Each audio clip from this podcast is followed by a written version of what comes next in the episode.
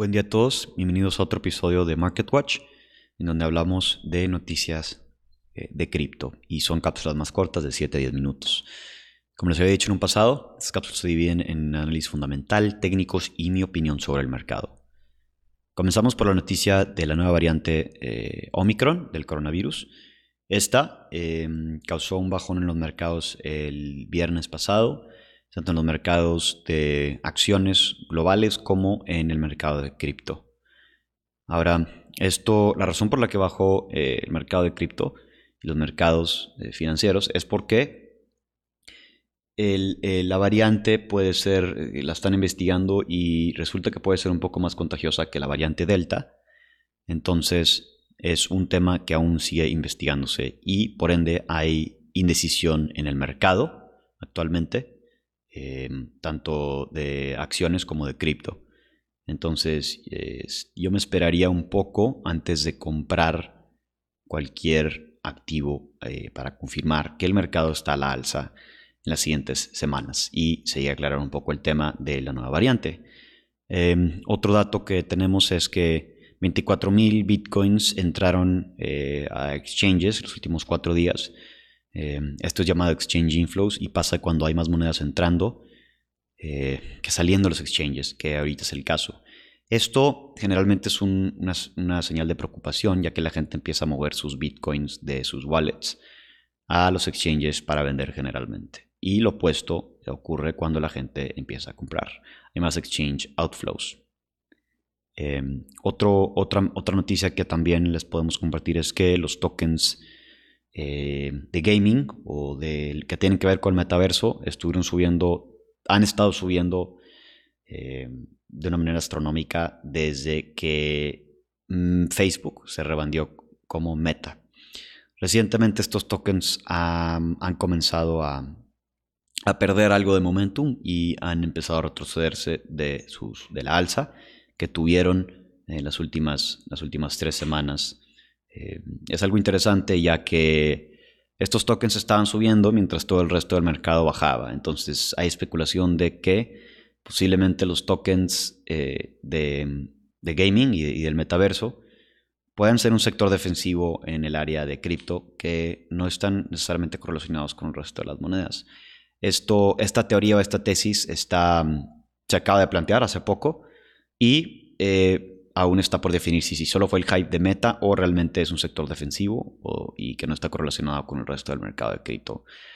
Se mueve un poco diferente, se, ha movido un poco diferente el, sector de los tokens de metaverso y de gaming, ya que generalmente la gente para jugar el juego tiene que comprar los tokens. Y para comprar los tokens, obviamente cuando tiene que vender otras monedas, entonces cuando la gente compra estos tokens antes de jugar, obviamente eh, sube el precio de las monedas entonces esto hace que las monedas traigan momentum independientemente de que, esté pasando el resto del mercado. Entonces esta es una tesis interesante a eh, continuar monitoreando y observando si se llega a cabo en los siguientes, siguientes meses.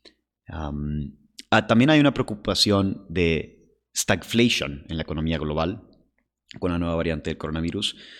Y la stagflation es cuando hay mucha inflación y hay poco crecimiento.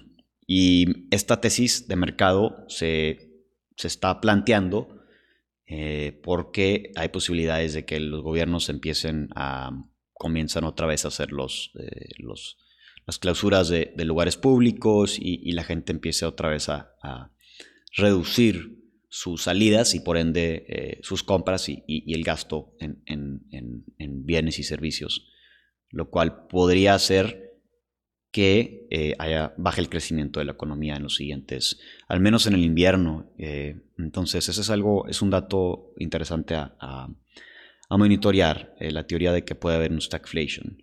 Ah, actualmente los indicadores de crecimiento son positivos, pero si esta variante llega a ser peor que la beta, podríamos ver un, periodo de stagflation, este, pero no es seguro.